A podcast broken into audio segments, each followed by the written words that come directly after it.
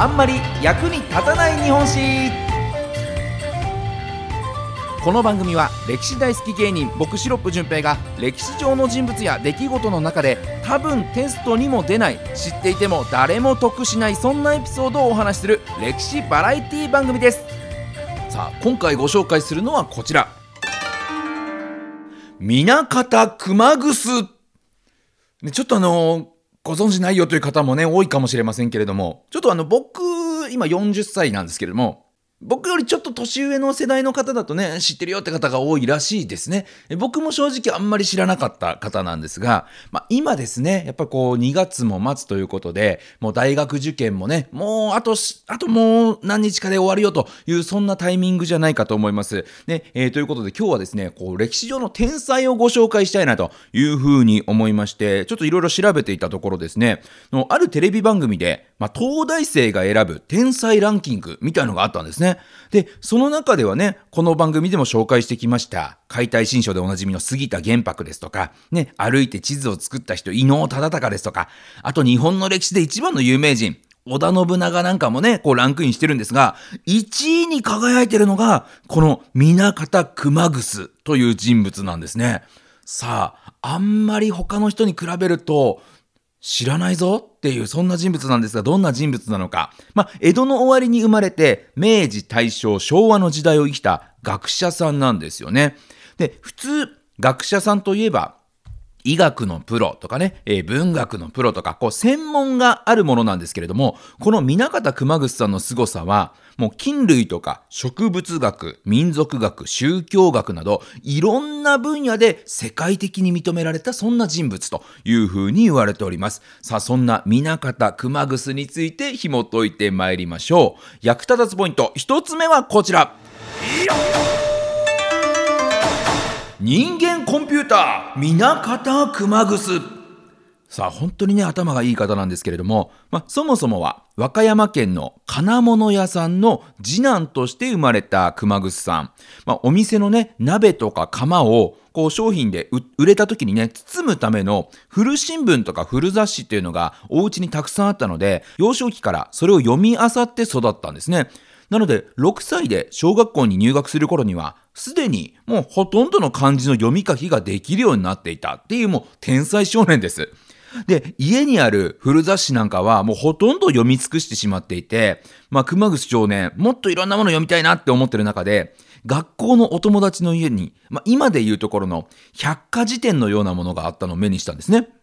で、イラストとそのものについての説明文が書かれている、そんな辞典をですね、読みふける熊楠少年に、お友達は、もうそんなにそれ好きだったら、もういつ読みに来てもいいよっていうふうに言ってくれるんですけれども、ただどうしても熊楠くん、もうめちゃくちゃ興味持っちゃって、その辞典が欲しくなっちゃったんですね。で、熊楠少年、考えました。どうしたらいいかなそうだ盗んじゃえばいいじゃんって思いつくんです。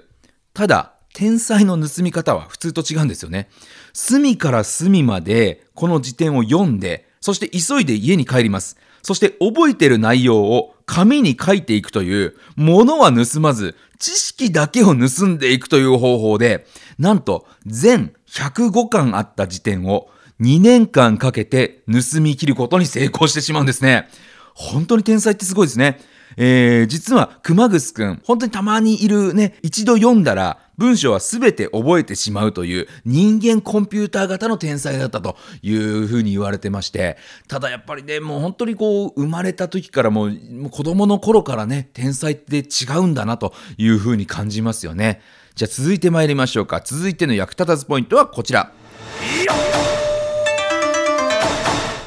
日本の熊楠から世界の熊楠へ。まあ、そんなね、辞書を丸暗記してしまうような、そんな少年熊楠くんですけれども、特にね、興味があったのが、こう生き物なんですね。ファーブル昆虫記とかシートン動物記とかね、そういったそのあたりの生き物に興味を持っていた熊楠くん。暇さえあれば野山に入って、そのまま何日も帰ってこないような、そんな少年だったそうなんですね。もう親や近所の人はね、もう全然いなくなって帰ってこないから天狗にさらわれたんじゃないかっていうふうに心配するほどだったそうなんですがもう毎日毎日そんなことが続くもんだからもう熊楠くんのことをみんな天狗と呼ぶように、ね、なるほど、まあ、本当にね、あの生き物が大好きというような、そんな、少年だったそうです。そんな生き物好きがよくわかるエピソードとしてね、こんなのも残ってまして、こう学校に行く途中でね、毎日、早々とお弁当を食べちゃう熊楠くん。ね、えー、まだ登校途中なんですけれども、それを見たね、友人が、え、熊ちゃんそんなお腹空いてんの？っていう風に声かけるんですけれど、熊楠くんはですね、いや、お腹は空いてないんだけど、早くお弁当箱を空にすればさ、バッタとかムカデとか捕まえた虫を弁当箱に入れて持ち帰れるじゃんすごいですね。弁当箱を虫かごとして使いたいから、お腹空いてないのにお弁当食べちゃうというね、それくらい生き物が大好きな少年だったそうなんですね。で、その後もね、もっともっと学びたいということで、東京大学、東大に進学して、で、この当時の同級生がね、すごいですね。夏目漱石ですとか、正岡子規、ね、そういった方々と一緒に東大で学ぶんですけれども、ただ、興味ないことは全く学びたくないという熊楠くん。数学のテストで落第してしまうんですね。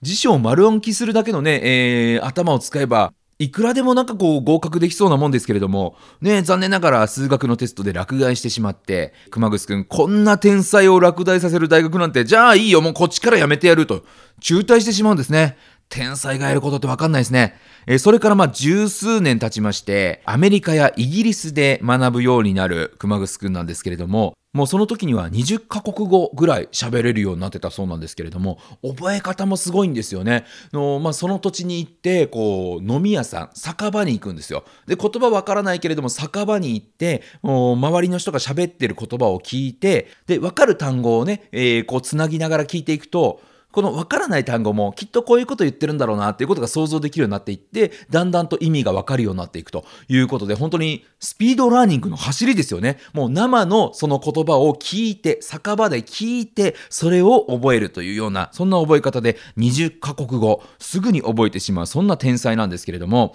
まあ、その頃菌類キノコですとかねそういった類の菌類に興味を持っていた熊楠さんアメリカとかイギリスで独自に研究を続けまして学術雑誌「ネイチャー」に論文が掲載されるんですけども掲載されるだけでももちろんすごいんですよただその本数がすごいんですなんと50本以上の論文が掲載されて未だにですねこの論文掲載数は記録として、日本の記録として破られていないということなんですね。で、まあそういった成果もあって、世界的な研究者として認められた南方熊楠さんなんです。さあ、そんな南方熊楠さん、ね、頭がいいだけじゃないんですよね。ということで、役立たずポイント3つ目はこちら。頭の良さだけじゃない熊楠の凄さ。さあ、世界にね、認められながらも、アジア人ということで、残念ながら様々な差別をね、えー、熊楠さん受けていたんですよね。ただ、実は、熊口さん、子供の頃から頭がいいだけじゃなくて、喧嘩では負け知らずだったんですよね。で、腕っぷしが強いっていうことじゃなくて、実は熊口さんにはある必殺技があったんです。それは、自由自在にゲロを吐くことができるという、そんな必殺技なんですね。えー、なんであのー、喧嘩売られても、ね、胸ぐら使われて、なんだこの絵やんのかって言われても、その瞬間に、うるるるるる吐くことでですね、えー、相手を戦意喪失させることができるという、そんな特技を持っていて、喧嘩では負け知らずだったらしいですね。そんなやばい人物なんですけれども、ある大物に認められたことで、日本の歴史にも名を残しているんです。その大物とは昭和天皇なんですね。昭和天皇は菌類の研究に非常に興味がおありだったそうでして、世界に認められている日本人がいるっていう噂を聞きつけて、ぜひ話を聞かせてほしいと熊楠に打診してくるんですね。で、熊楠は昭和天皇に30分ほど金についての講義をしたというふうに記録としても残っています。その時に天皇にお土産としてこう金の標本を持っていくんですけれども、普通天皇にお土産品として何か献上するときには、霧の箱に入れるというのが一般的だった中、なんと熊楠さん、この金の標本をキャラメルの箱に入れて献上したということでですね、えー、周りもですね、側近の方々もちょっと度肝抜かれたと思うんですけれども、まあ、天皇もあ、そうですかということでご覧になったそうですが、ね、すごいですね。だからあのー相手が誰だろうとあんまり気にせずにいつも通りの自分でいられるというのも非常に大物だなという気がしますよね。まあ、ちなみにこのね、あのー、金の標本非常に壊れやすいので、まあ、箱を移し替えることができなかった、なんていう風なね、えー、理由があったとも言われてますけれどもね。ただ、そんなキャラメルの箱で天皇陛下に献上品をしたという人物として、歴史としては語り継がれています。まあ、本当にね、常人には理解できないことばかりしながらも、とにかくこの人自分の好きを貫いた天才なんですよね。本当に世界中に認められている人物なんですけれどもの74歳で亡くなるまで